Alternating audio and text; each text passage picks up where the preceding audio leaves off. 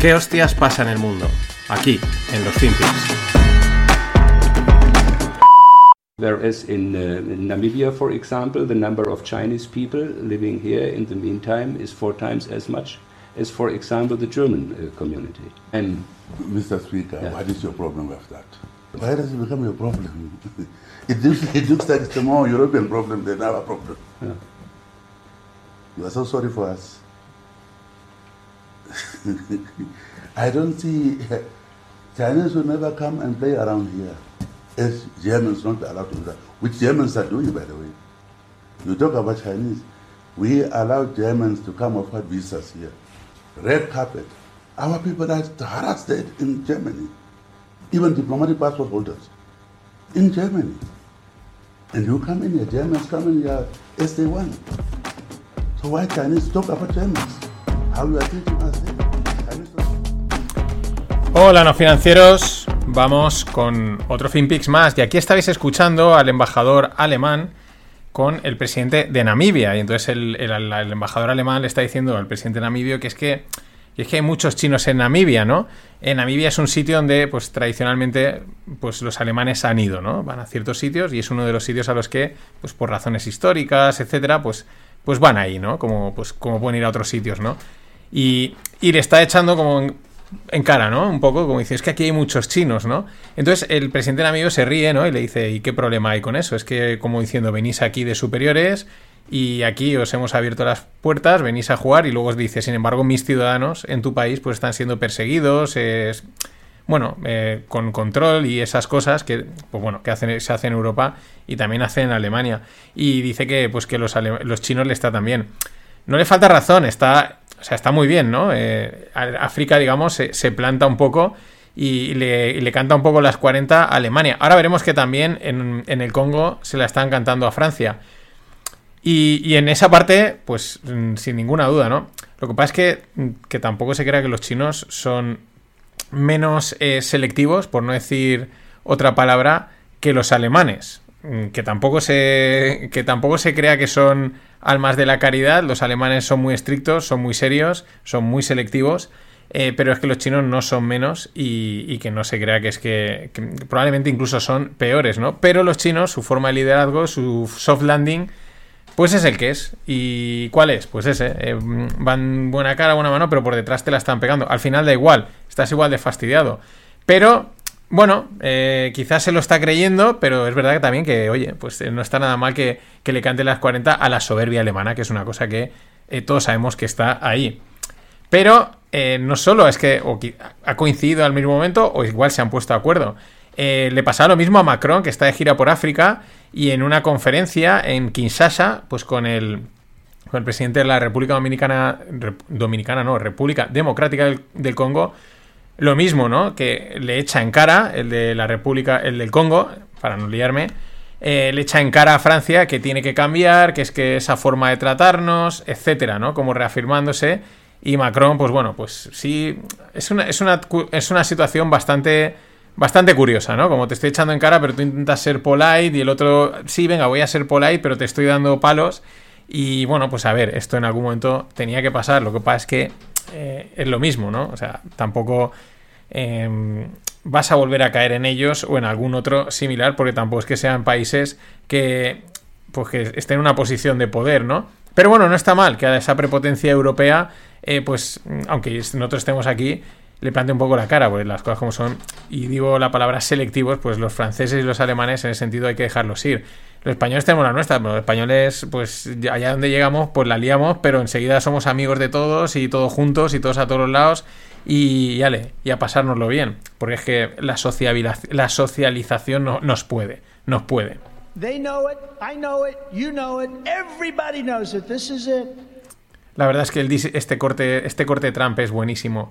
Eh, pero vamos con un poco de, de macro, no de Macron. Vamos un, vamos, algunas cositas así internacionales. Eh, los salarios japoneses mostraron la mayor demanda de incrementos en 20 años. O sea, no incrementos de demanda, sino demanda de incrementos. O sea, la gente pidiendo, súbenme el sueldo en 20 años. Esto en un país como Japón es llamativo, porque ya sabemos que los japoneses pues son muy pues de no, de no levantar la voz, de, de esas cosas, ¿no? De, de acatar las órdenes y de que todo siga igual durante mucho tiempo, sea como sea. Hay una, hay una componente cultural muy fuerte y muy arraigada, pero también es llamativo, ¿no? La situación de la inflación estará petando tanto que es la mayor demanda en 20 años de que se les incrementen los salarios. Y en el lado estadounidense, Timiraos, que eh, le llaman el community manager de la Fed, o el. porque, bueno, es como que hace un poco de altavoz. Eh, apoyándose en un artículo de Goldman, dice que esta es la recesión más anticipada de la historia. Ya te digo, o sea, está el caballo del malo, el más lento, más lento que el caballo del malo, y luego esta recesión. No es que queramos, o sea, no es que quiera que llegue la recesión, ¿no? Pero vamos, no sé ya ni el tiempo, ya pierdes la referencia de cuando se empieza a decir que viene la recesión, que viene la recesión, mirar estos datos, que viene la recesión, y los meses van pasando y van pasado, pasando. No le falta razón a ti, miraos en este sentido. Y también dice, o bueno, dice Goldman Sachs, que más consumo del esperado, eh, pues empujará los tipos al 5,75-6%. Eh, más consumo del esperado, o sea, la economía, por lo menos la americana, está vamos, disparadísima, está, vamos, a tope. Esto del 5,75-6% es lo que decía Soltan eh, Postar, eh, pues en, un análisis que hizo hace pues ya unas semanas o meses y que yo comenté en el club, mm, pues de que teníamos que em, asumir una inflación estructural alta durante mucho tiempo y por lo tanto la única manera de intentar contener eso era unos tipos de interés altos durante mucho tiempo en ese rango del 5 al 6 pero puede que se vayan a un poquito más. Mañana veremos las declaraciones de, de Jerome Powell, pues que han confirmado un poco eso. Pero, bueno, Jerome es que juega a la de sí, a la de no, a la de sí, no, pero últimamente cuando habla serio es como que se le toma más en serio, ¿no? Es como que se sabe eh, con qué parte hay que quedarse.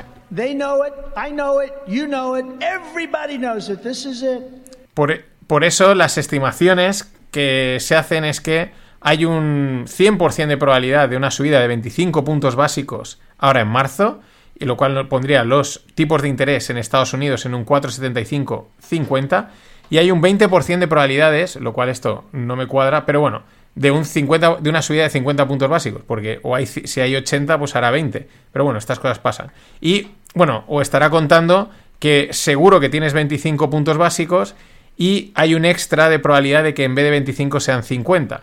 Pero bueno, las estadísticas, pues se hace lo que se puede. Eh, para mayo, otro 25 por, otro 100% de que suban 25 puntos básicos, con lo cual ya nos iríamos al 5,25,6. Y para junio, eh, pues casi un 70% de, otro 25, de otros 25 puntos básicos. Esto mismo tuiteaba hoy JR, que pinta que van a ir, dicen, vamos a, a, reducir la subida de los tipos, a, a no hacerla tan agresiva, pero más constante en el tiempo. En vez de subir 50 a 75, pues ahora te subo 25, 25 el mes que viene, 25 el mes que viene, y sin darte cuenta en julio, pues te has plantado los tipos en ese pues ese en ese 6% y que no sea un poquito más.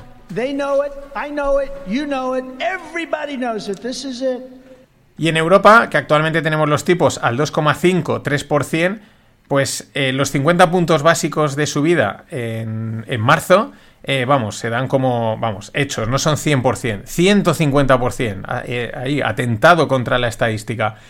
Eh, puntos básicos es, 50 puntos básicos es 0,5%, ¿vale? 100 puntos básicos es un 1%, que sé que esto a veces puede, puede liar. Otros 50 puntos básicos para mayo, con lo cual estamos hablando, se, se, estiman, con lo cual estamos hablando que, pues que para verano, aquí ya nos pondríamos en un 3,5, 4, 4 con algo por cien de tipos de interés en Europa. O sea que ir calentando las carteras para meterle pasta a las letras, que si estas han volado, no quiero ni imaginarme las próximas.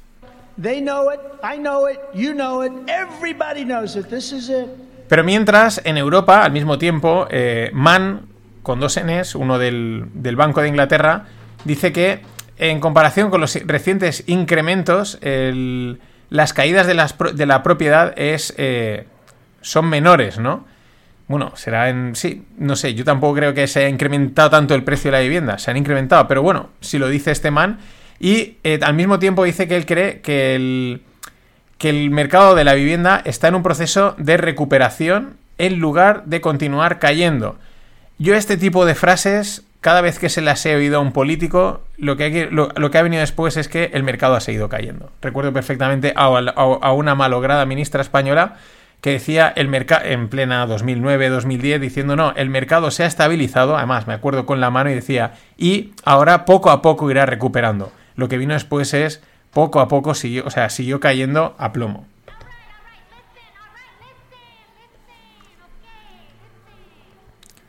Bueno, solo digo, por si no te has enterado, 8 de julio haremos evento aquí en Valencia, aún, aún no sé cómo ni de qué manera, pero lo vamos a hacer. Nos juntaremos, igual grabamos podcast en directo, nos conocemos los que se atrevan a venir. Sábado 8 de julio, eh, vamos, un evento de cierre de temporada, comida, eh, podcast, mm, yo qué sé, algo así. Así que ves anotándotelo para pasar un fin de en Valencia, eh, si no eres de aquí, que la mayoría pues no sois de aquí.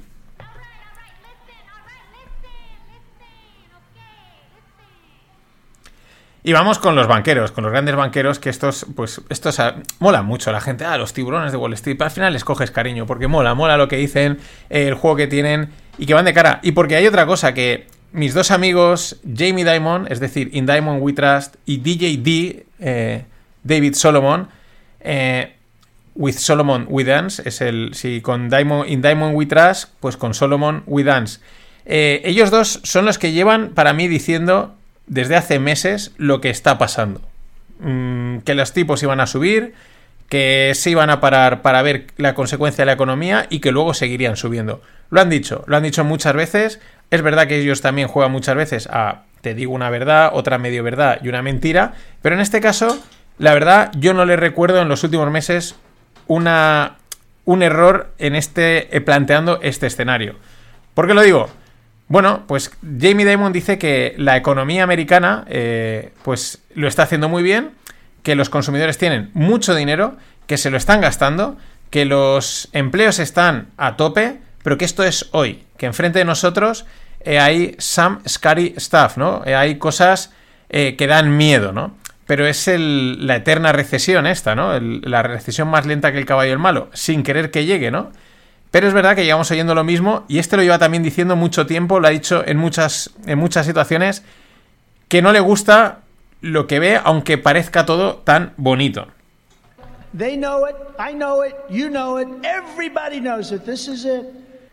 Y de JPM con, con Diamond, In Diamond We Trust, pues vamos a Goldman Sachs con David Solomon, DJD, recordad que es disc jockey también, o sea, no solo les debe sobrar tiempo para llevar Goldman Sachs, que aparte es disc jockey, por eso con Solomon We Dance.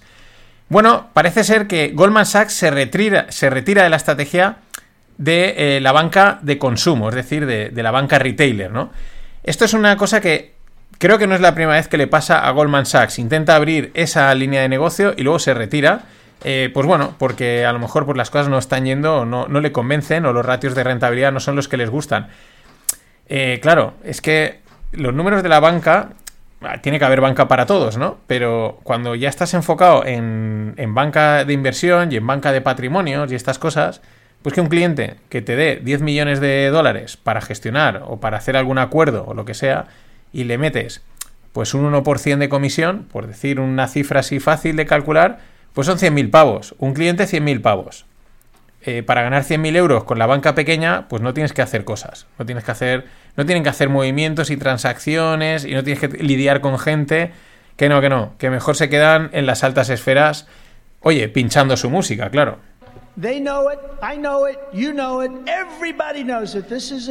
Y de los dos, del de JPM y el de Goldman Sachs, nos vamos al de Bank of America.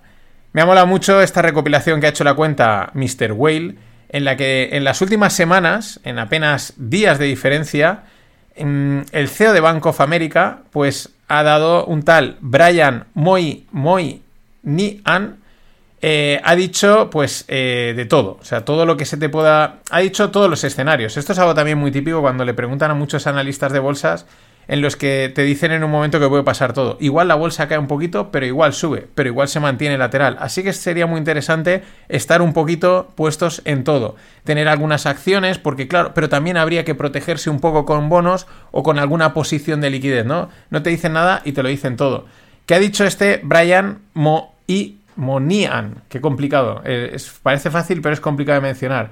Eh, dice que va a ser una recesión leve que prevé una recesión leve en Estados Unidos. Fecha 7 de marzo. Luego dice el día. Dijo el 14 de febrero eh, que él no ve signos de recesión en el 2023. ¿Vale? luego, eh, la siguiente fecha es el 13 de, enero dijo mm, que espera una recesión media eh, y se prepara para lo peor en Estados Unidos. Y por último, el 6 de marzo, es decir, hace nada, pues dijo que eh, espera una recesión técnica, ¿no? Ha recorrido todo, desde la recesión técnica, que es como tú no ves recesión, pero los números dicen que hay recesión, la slight recession, que es como una recesión suave, luego ve también eh, la, la mild recession y se prepara para lo peor, y luego también ve que no va a haber recesión, ¿no? Y pues oye, todos contentos y ya está, no, no pasa nada. A mí me pagan millones por, por predecir y, y predijo. Si, es que, si lanzas todos los escenarios posibles, aciertas 100% de probabilidad. Este tío sabe de estadística, ya os lo digo. They know it, I know it, you know it, everybody knows it. This is it. Y vamos con Credit Suisse, que se ha superado a, a- que no me sale, a Deutsche Bank. Como, bueno, pues se hablaba siempre de Deutsche Bank, que se iba a petar, que si problemas por aquí, por allá. Es verdad que Deutsche Bank es enorme, y, pero ha sido superado por Credit Suisse. Ha sido el más lento de la clase en el último año. Todos se salían de todas las movidas, pero él le pillaban con 2.000 kilos por aquí, invertido allá donde había un pufo. Y pues eso lo sigue arrastrando.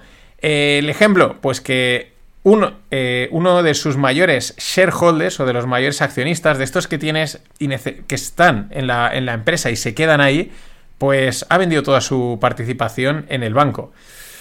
Pues no sé, eh, más claro, agua, ¿no? Las dudas están ahí, de momento sigue. Al final no caerá, porque cuando tanto se vaticina que algo cae, caerá otra cosa.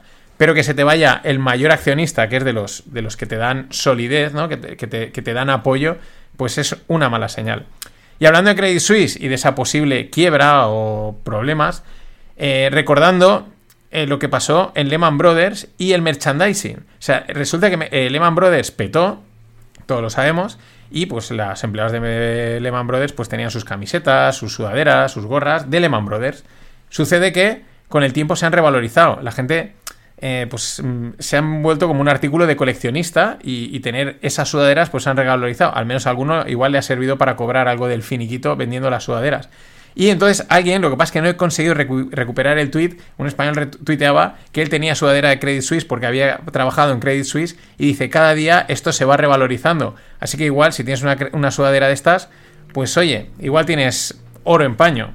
Nada más, hasta mañana. What have I told you since the first day you stepped into my office? There are three ways to make a living in this business be first, be smarter, or cheat. No, I don't cheat. And although I like to think we have some pretty smart people in this building, it sure is a hell of a lot easier to just be first. Sell it all today.